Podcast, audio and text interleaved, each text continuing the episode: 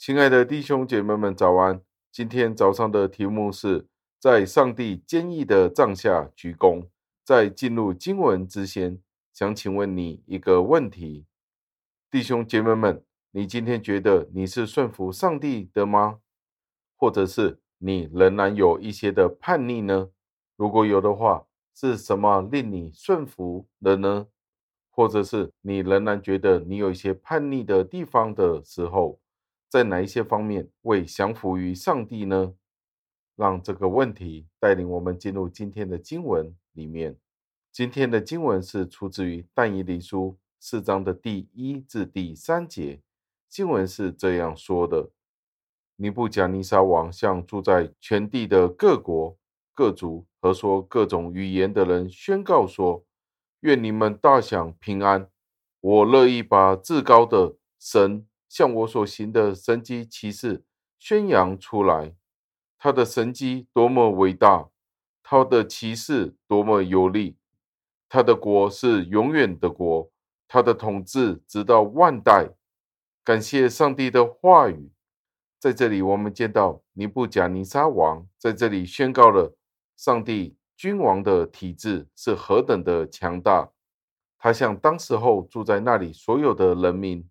和国家发出这样子的一个宣告，在这里我们见到尼布甲尼撒王向在那里的人，当时候的人，各国各族讲不同语言的人去宣告，上帝是何等的伟大，行了何等多的奇事，他的国是直到永永远远。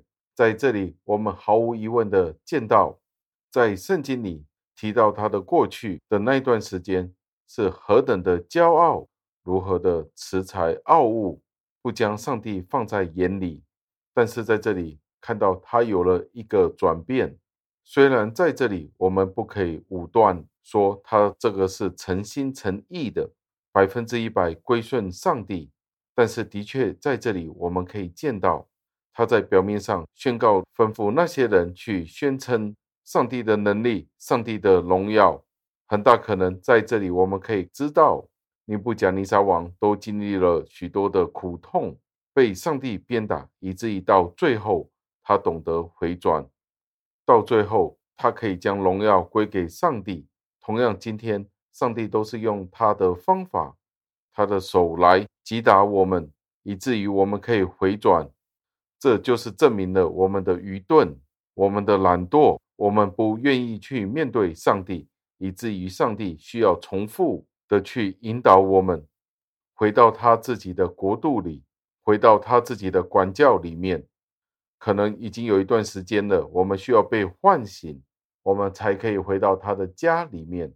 有很长的一段的时间，我们是处于状况外的情形，我们不愿意去听上帝的管教，以至于有可能上帝在我们的人生当中加倍的去管教我们，我们才懂得回转。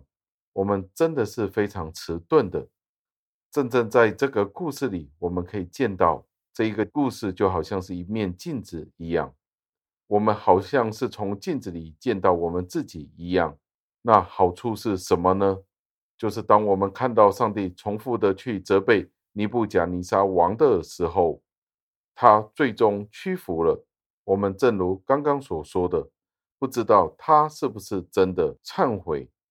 我们必须把这个问题先搁在一旁，迟一点再去处理。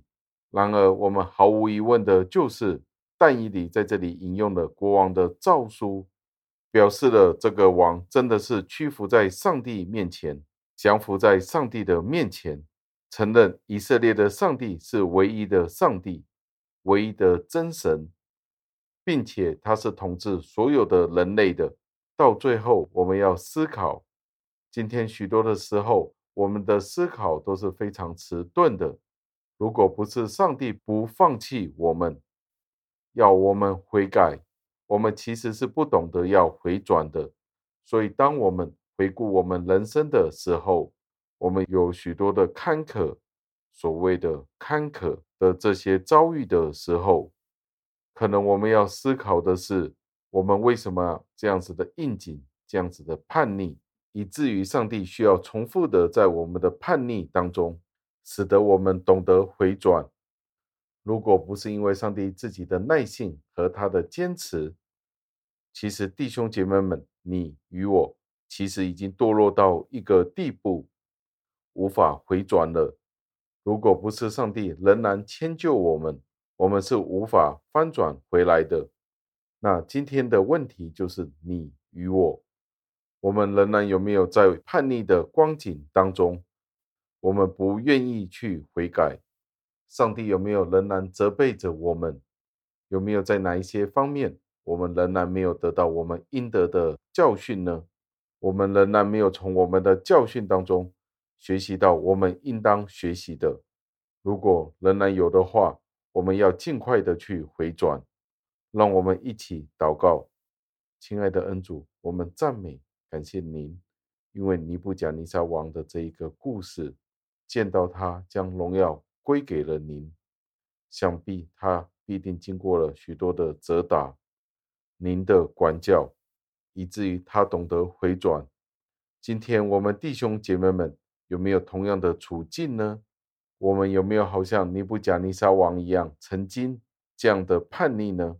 不懂得要回转，以至于您要三番四次的差派不同的人、不同的使者。甚至乎是天使，甚至乎是我们的身体出现了各种的情况，疾病，或者是不舒服，或者是各样人生的低谷，以至于我们懂得要回转，觉得自己真的是错了。